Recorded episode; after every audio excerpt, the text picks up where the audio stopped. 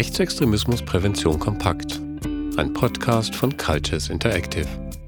Verein zur interkulturellen Bildung und Gewaltprävention. Praxistipp. Umgang mit Verschwörungserzählungen. Wenn Menschen an Verschwörungserzählungen glauben, ist das für ihr Umfeld meist sehr belastend und führt zu vielen Konflikten.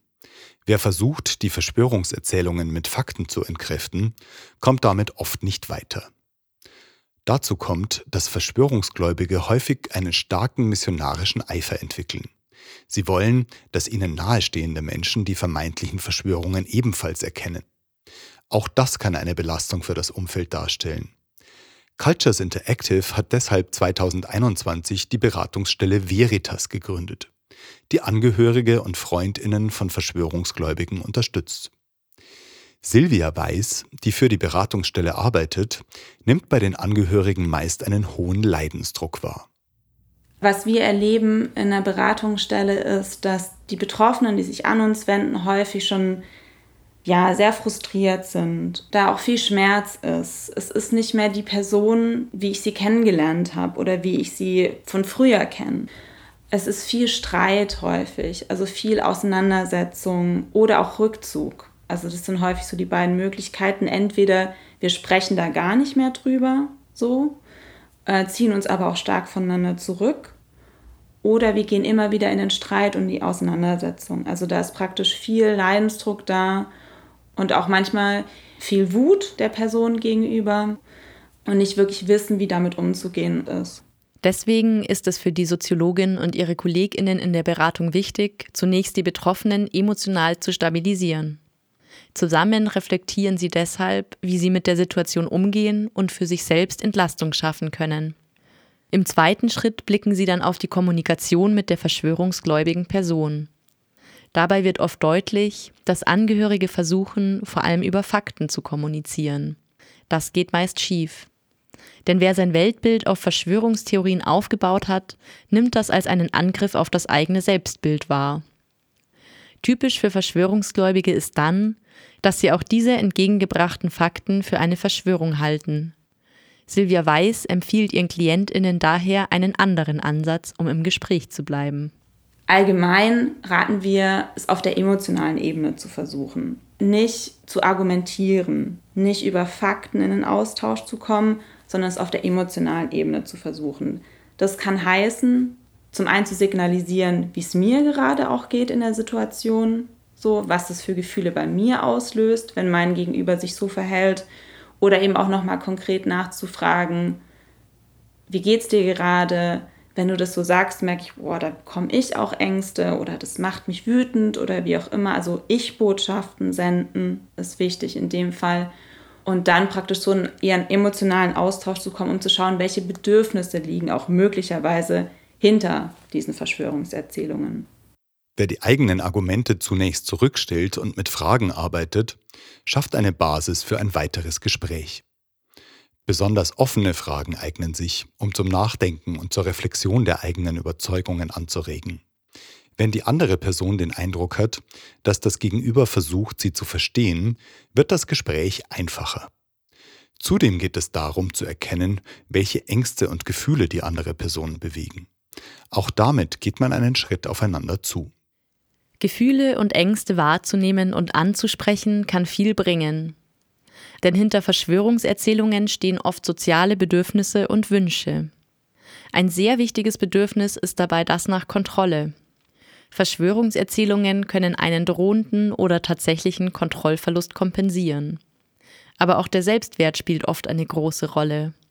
Denn wer glaubt, über geheimes Wissen zu verfügen oder mehr verstanden zu haben als die Mehrheit der Gesellschaft, wertet sich darüber auf. Also mit Menschen, die an Verschwörungserzählungen glauben, ins Gespräch zu kommen, ist es eben wichtig, nicht abwertend zu sein und wirklich auch interessiert zu sein an den Emotionen des anderen. Das heißt nicht, dass Verschwörungserzählungen reproduziert werden sollten im Gespräch. Ich kann auch klare Grenzen setzen und zum Beispiel sagen, da bin ich nicht mit dir einer Meinung und ich möchte da auch gerade nicht mehr noch weiter drüber reden, aber mich interessiert, was ist gerade sonst so bei dir los? Wie geht's dir gerade so? Also einfach als Beispiel. Das ist dann natürlich nochmal immer anzupassen. Also wichtig ist eben, nicht abwertend zu werden und auch zu schauen, wie passt es gerade, wie ist es gerade für unsere Beziehung irgendwie auch. Und Irritation, klar, aber auch thematisieren und auch thematisieren, dass ich da nicht mitgehe. Genau, und ansonsten würde ich sagen, so ein, so ein Interesse für was dahinter steht, welche Bedürfnisse dahinter stehen, ist schon mal hilfreich, von der Haltung her auch. Wenn klar ist, welche Bedürfnisse die Verschwörungserzählungen erfüllen, können Impulse für Alternativen gesetzt werden. Dafür kann es sinnvoll sein, einen Fokus auf Themen und Aktivitäten zu setzen, die nichts mit dem Verschwörungsglauben zu tun haben. Vielleicht durch eine neue Aufgabe für die verschwörungsgläubige Person, ein neues oder reaktiviertes Hobby und dergleichen mehr. Vielleicht lässt sich auch nachvollziehen, woraus die Person vor dem Verschwörungsglauben ihren Selbstwert gezogen hat. Gelingt es, das durch die Verschwörungserzählung befriedigte Bedürfnis anderweitig zu erfüllen, kann sich eine Person eher von dieser distanzieren und auf andere Argumente einlassen.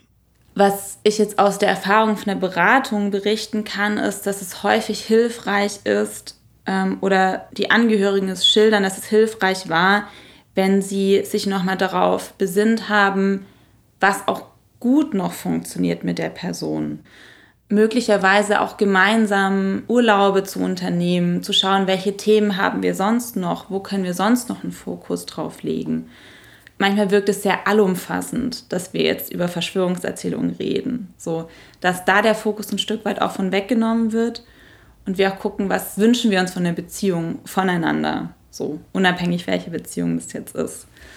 Ähm, dass es hilfreich war, da auch so ein Abstand von den Verschwörungserzählungen zu bekommen, auch für die verschwörungsgläubige Person. Der Punkt zu sagen, hey, ich habe mich da total in was verrannt und es tut mir leid und es war nicht gut, der kann kommen, ist die Frage, ob der immer kommt oder nicht.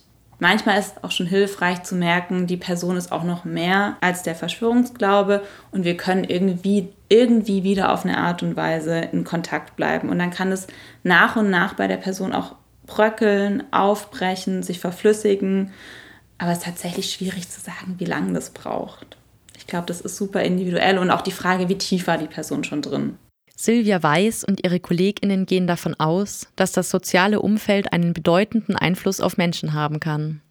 Auch Angehörige und Freundinnen von Verschwörungsgläubigen können deshalb unter Umständen etwas in Gang bringen. Auch wenn Verschwörungsgläubige ins Zweifeln kommen sollten, können diese nahestehenden Menschen eine wichtige Brücke darstellen. In diesen Momenten ist es gut, wenn noch ein Rückhalt in anderen sozialen Systemen besteht.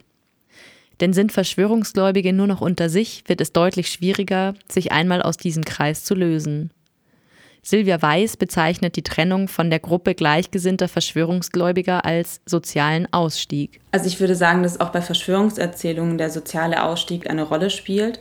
Sozialer Ausstieg ganz klar im Hinblick von beispielsweise den Menschen, mit denen ich auf Demonstrationen war, die Telegram-Gruppe, in der ich sehr aktiv bin. Viele Menschen gewinnen ja auch Freundschaften dazu durch das Glauben an diese Verschwörungserzählungen. Ähm, insofern spielt der soziale Ausstieg auch eine große Rolle und da ist dann auch wieder der Punkt mit den Angehörigen. Also wer ist dann da, wenn ich mich von dieser Gruppe abwende? So. Und das ist auch ein Prozess, der vermutlich immer wieder, wo man vermutlich immer wieder auch eine Art von Selbstreflexion dafür benötigt. So eine Distanzierung von Verschwörungserzählungen ist also in vielerlei Hinsicht herausfordernd. Um überhaupt an diesen Punkt zu kommen, bleibt die Kommunikation mit der verschwörungsgläubigen Person wesentlich. Silvia Weiß fasst die wichtigsten Tipps für diese häufig herausfordernden Momente noch einmal zusammen. Sich die eigenen Grenzen bewusst machen und im Gespräch beachten. Weniger mit Fakten argumentieren, weil die oft als Angriff auf das eigene Selbstbild wahrgenommen werden. Stattdessen auf Augenhöhe kommunizieren und die Ängste und Emotionen der verschwörungsgläubigen Person thematisieren. Vor allem ist es wichtig, offene Fragen zu nutzen, weil die zur Reflexion anregen können. Einen Fokus auf Gemeinsamkeiten legen, die nichts mit den Verschwörungserzählungen zu tun haben. Und nicht zuletzt Unterstützung bei Beratungsstellen wie Veritas suchen, wenn die Situation zu belastend wird oder von der verschwörungsgläubigen Person eine Gefahr ausgehen könnte. Wer weitere Beratung zum Umgang mit Verschwörungserzählungen sucht, kann sich an die Beratungsstelle Veritas und die mobilen Beratungen der Bundesländer wenden. Gut aufbereitete Hintergrundinformationen gibt es außerdem auf der Homepage der Amadeo Antonio Stiftung und der Bundeszentrale für politische Bildung. Die entsprechenden Links finden sich auf der Homepage der Fachstelle Rechtsextremismusprävention farp.online. Die Erstellung dieses Podcasts wurde gefördert vom Bundesministerium für Familie, Senioren, Frauen und Jugend im Rahmen des Bundesprogramms Demokratie leben. Die Veröffentlichung stellt keine Meinungsäußerung des Bundesministeriums für Familie, Senioren, Frauen und Jugend oder des Bundesamts für Familie und zivilgesellschaftliche Aufgaben dar. Die inhaltliche Verantwortung liegt bei Cultures Interactive